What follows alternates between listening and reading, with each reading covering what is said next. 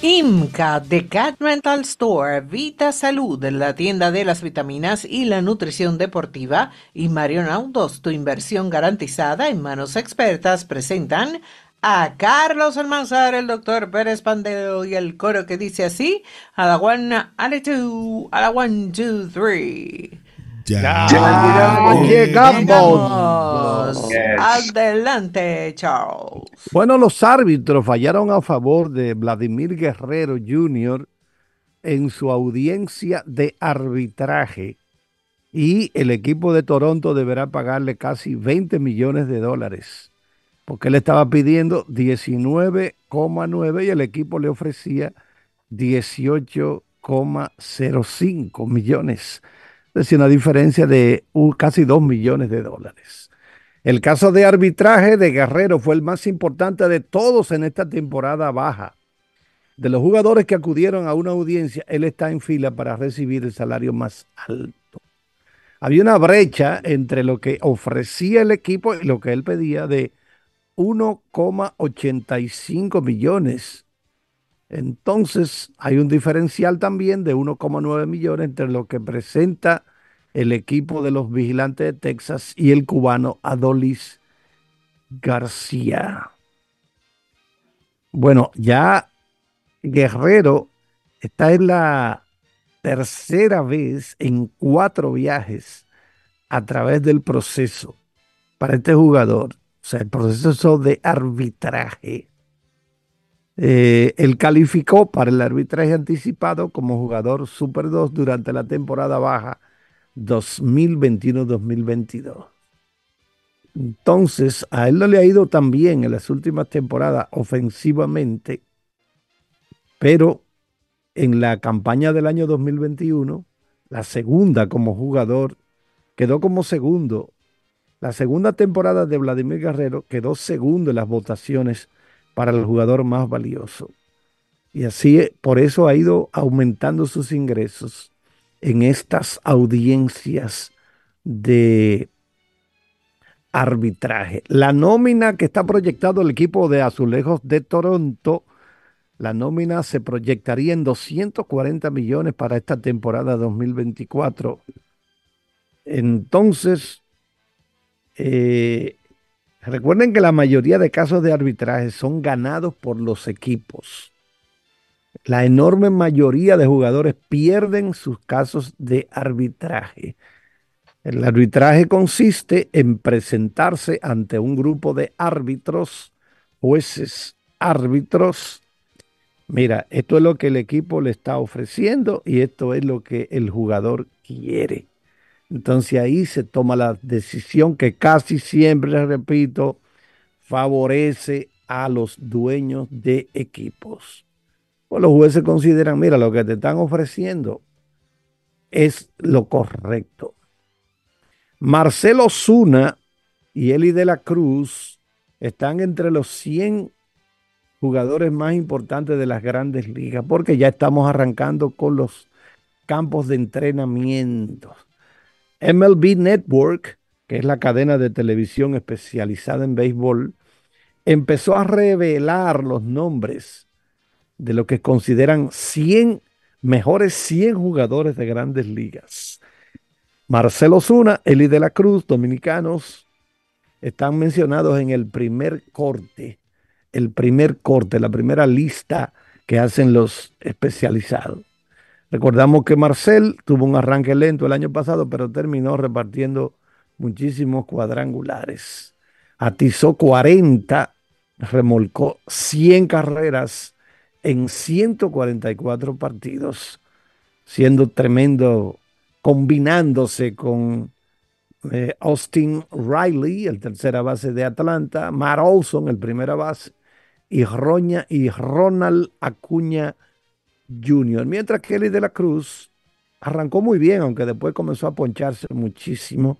Terminó Eli de la Cruz su temporada de novato con 13 cuadrangulares, 44 empujadas, se robó 35 bases y vamos a ver qué pasa para esta temporada. MLB Network anunciará a los mejores jugadores de grandes ligas en programas que saldrán al aire hasta el próximo miércoles 21 de este mes de febrero. Adelante, profesor Pandelo. Gracias, Charles. Eh, Carlos, ¿ese de la Cruz es familia de Mickey? Creo que sí, creo que son primos.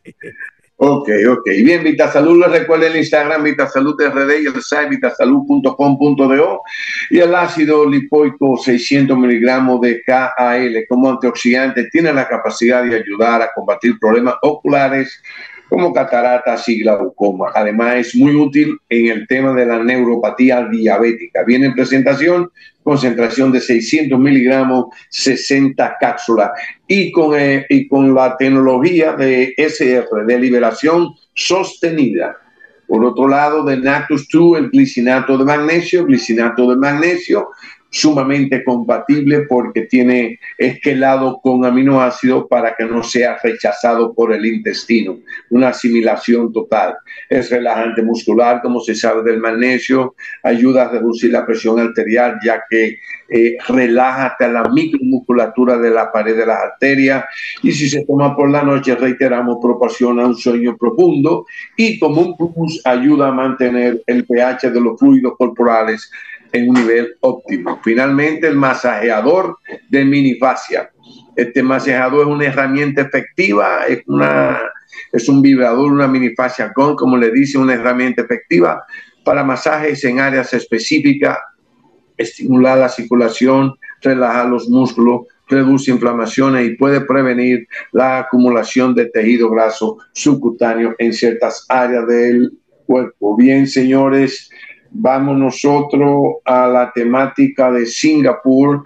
Eh, ustedes saben, recientemente el ministro de Transporte, el señor Iguarán, fue sacado del puesto y tiene 27 cargos de corrupción, entre ellos recibir eh, boletas para eventos de la Fórmula 1 y otros eventos y otra situación que hay. Entonces, el gobierno actual quiere hacer una revisión del contrato del contrato. Ustedes saben que esos países asiáticos, esos países tienen que pagar una suma muy, muy elevada.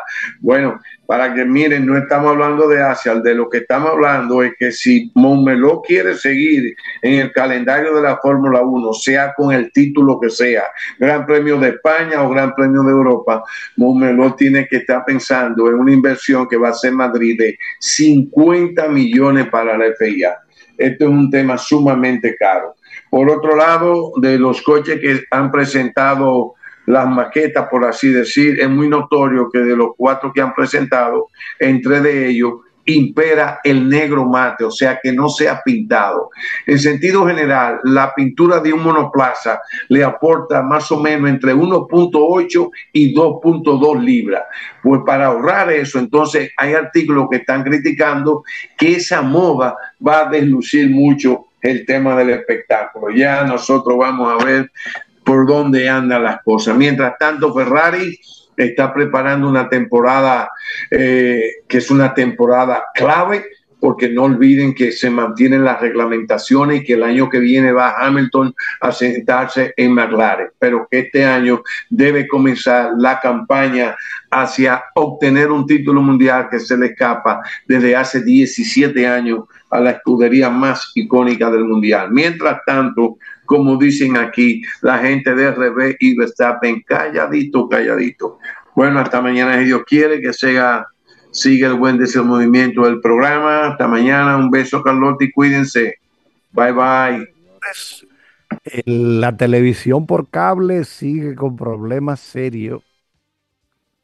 La televisión por cable sigue con problemas serios porque, por ejemplo, en cuanto a las transmisiones deportivas, hubo un anuncio reciente de ESPN, Fox Corporation, Fox Sports y Warner Brothers, además de TNT y TBS. Bueno, estas últimas dos cadenas pertenecen al consorcio Warner Brothers, que es la dueña de HBO y de CNN.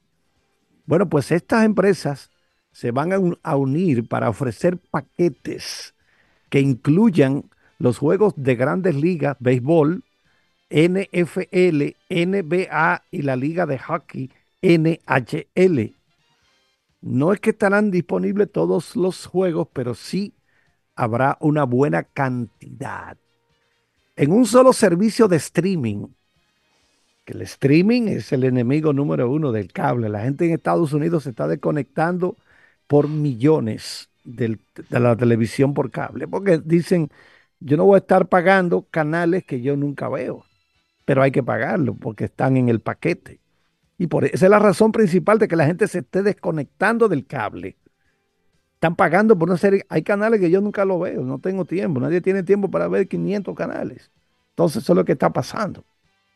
Ahora, en un solo servicio streaming, la persona que se suscriba podrá disfrutar de ESPN, ESPN Plus, ESPN 2, ESPN U, SEC Network, ACC Network, ESPN News, ABC, Fox, Fox Sports 1, Fox Sports 2, Big Ten Network, TNT, TBS y True TV.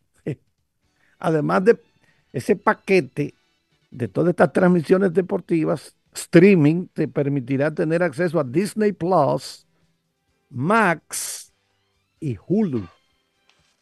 Oigan eso. Disney Plus, HBO Max y Hulu, aparte de todo el paquete de los deportes. Entonces, eh, está fuerte. La cadena ESPN, por ejemplo, ha perdido muchísimos millones de suscriptores, millones y CNN también, y por eso es que están votando tanto personal. Han salido de mucho personal porque si recuerden que los suscriptores a estos sistemas de cable, aunque usted no vea esos canales, no, a mí no me interesa esa vaina, yo no quiero ver deporte, a mí no me interesa, ok, perfecto, pero usted como quiera tiene que pagarlo, aunque sean centavos de dólar todos los meses. No, yo no veo esa vaina nunca, perfecto, pero tiene que pagarlo obligado. Entonces, por eso es que mucha gente se está desconectando en Estados Unidos. Esa es la razón principal de que está perdiendo tanto terreno la televisión por cable. Dice Cristóbal Marte que el deporte dominicano va por mal camino. Sí, el deporte dominicano, según Cristóbal Marte, va por muy mal camino. Sin referirse a ningún caso en particular, Marte dijo que este deporte va por un camino indeseado. Dice, estoy muy triste. El deporte dominicano va por mal camino, ha topado fondo. Dice que el deporte dominicano, lamentable y penosamente, es un gran desorden organizado. Un gran desorden organizado y que tiene un solo fin, y es el fin lucrativo de las personas. Fin lucrativo, buscando dinero que están insertadas en el deporte dominicano. Dijo Marte que llegó a esa conclusión en el año 93, hace tiempo ya, cuando estaba agotando su primer turno cuando fue ministro de Deportes. Y fue lo que pude percibir del deporte dominicano, de las instituciones que emergen en el deporte dominicano, entiéndase federaciones nacionales, clubes, ligas, uniones deportivas nacionales, etcétera. Es lamentable porque se han hecho realidad. Él no mencionó ningún caso en particular, pero fue muy directo al señalar que esas personas lamentablemente no piensan en el deporte, como si pensaban figuras como Roque, Napoleón Muñoz, Enrique Ripley Marín, José Joaquín Puello y Luisín Mejía y dijo, le pido disculpas públicamente, pues yo a Luisín Mejía en ese caso lo reprimí a él y le dije lo que no se imaginan cuando él decidió irse del Comité Olímpico Dominicano. Marte, Cristóbal Marte agregó, hoy yo comprendo por qué Luisín Mejía Oviedo se fue del Comité Olímpico Dominicano, porque él vive de su imagen y donde él estaba, esa imagen la iban a enlodar, la iban a enlodar. Entonces, antes de que lo enlodaran, salió huyendo. Insistió Cristóbal Marte en que el deporte dominicano está pasando por una situación lamentable. Todos los que están envueltos en todos estos problemas tienen contrata, oigan, tienen contrata, velan por sus cuartos, velan por sus intereses propios en lugar de velar por el interés del atleta. Qué raro. Ellos velan por sus intereses. Un país lleno de, de lo que sabemos ya. Peralta, Peralta, recoge los bates ya. Hasta aquí las deportivas gracias a Inca de Cat Rental Store, Vita Salud la tienda de las vitaminas y la nutrición deportiva y Marion Autos, tu inversión garantizada en manos expertas.